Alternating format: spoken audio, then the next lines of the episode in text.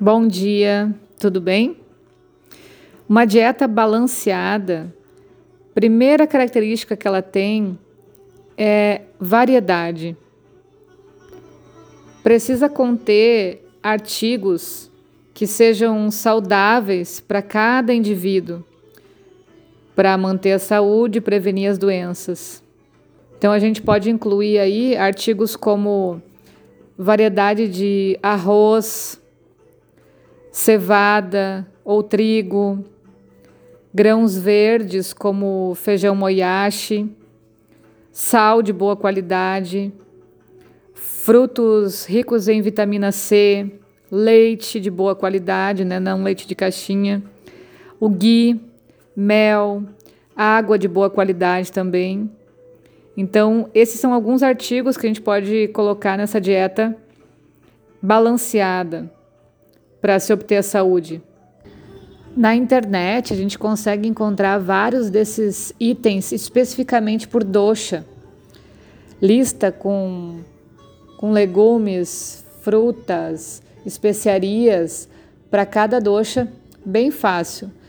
Indico também os livros da Laura Pires, que trazem receitas específicas para cada dosha, para equilibrar os doshas e a combinação de especiarias. É bem interessante também procurar individualmente para cada biotipo o que, que ajuda a equilibrar.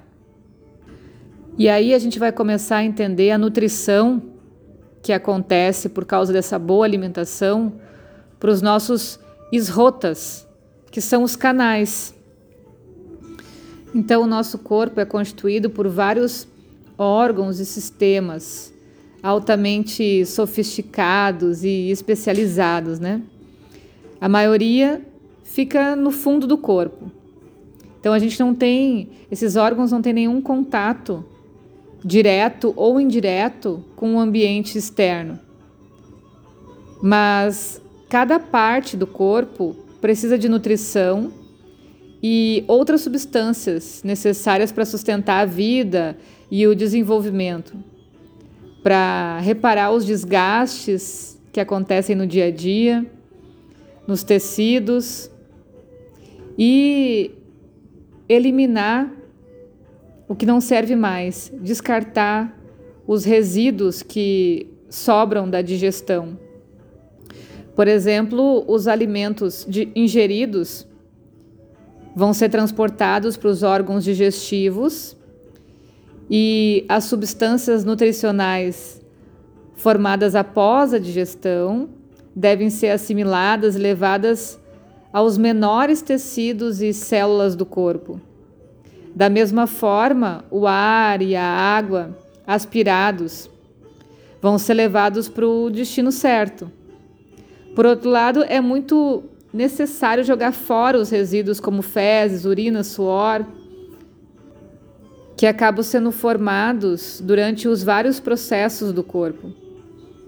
Então, para todo esse corpo funcionar, para conseguir superar cada desafio de cada etapa desse processo, o corpo desenvolveu vários canais e sistemas circulatórios. Em primeiro lugar, o sistema mais comum a todos é o sistema cardiovascular, que tem o coração, Hridaya, artéria, que se chama Damani, e veia, que é Shira. O nosso coração, com a ajuda de Vata, faz circular substâncias essenciais misturadas no sangue por todo o corpo. A parte final das artérias, que são conhecidas como capilares, compreende poros minúsculos e é por eles que as substâncias necessárias escorrem para os espaços extracelulares.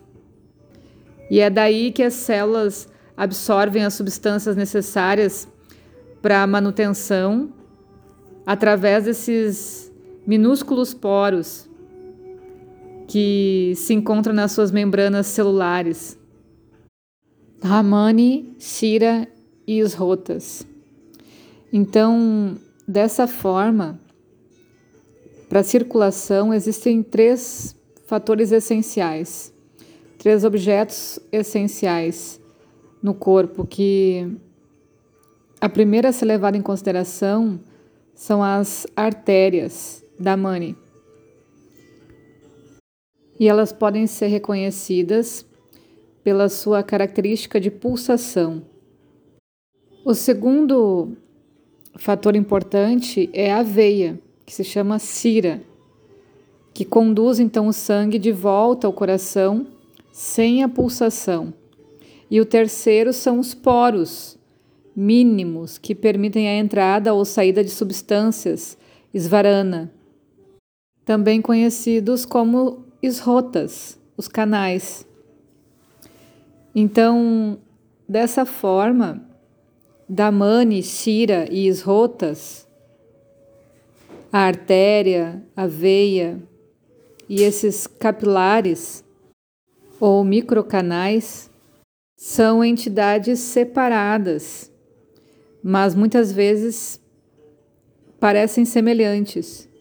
Então, dessa forma bem simplificada, a gente começa a entender aonde se situam os esrotas, que são canais que poucas vezes a gente fala. Na medicina ocidental, a gente fala sobre as artérias, sobre as veias, mas esses canais são desconhecidos para nós. Então, a gente pode colocar essas três, esses três objetos, entre aspas, lado a lado para aprender a distingui-los. Então, o Charaka define as rotas como os canais por onde escorre o líquido. Já a Chuchuruta vai nos dizer que todos os espaços e canais visíveis e invisíveis no corpo que não são artérias e veias são conhecidos como esrotas. Para a gente definir com mais precisão ainda, os esrotas têm três características básicas. Um, possuem espaços. Dois, permitem a troca. E três, através dos seus espaços, transportam principalmente para lá e para cá substâncias que devem ser metabolizadas ou já metabolizadas. Os esrotas podem ser mais brutos ou minuciosos, podem ter fins abertos ou fechados. Os esrotas brutos são geralmente visíveis no começo, mas podem ser invisíveis no final, a olho nu.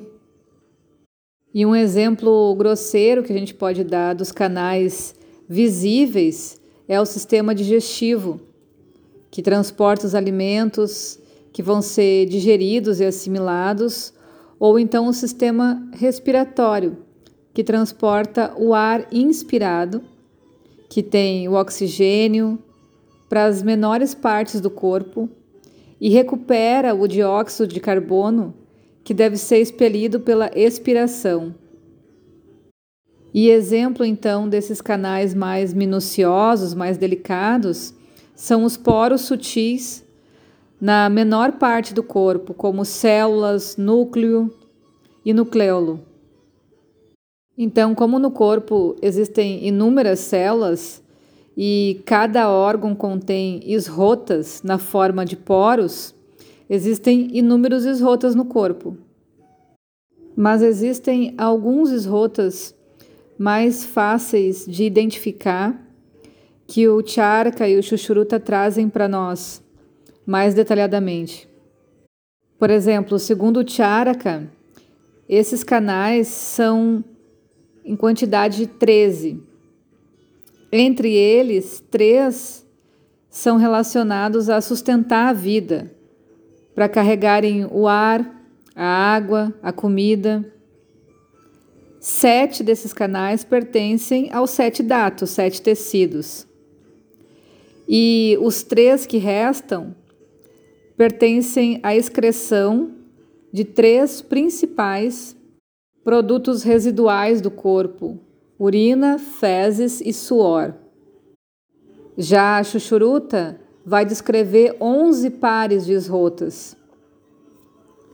Ele não inclui os esrotas de haste, madhya e sueda, como o Charaka inclui, mas ele acrescenta três rotas, que é para Artava, que é a menstruação, e dois para Stana, que é o leite materno, que Charaka já não coloca. Devagarinho a gente está aprofundando. Um beijo para todo mundo e um excelente dia.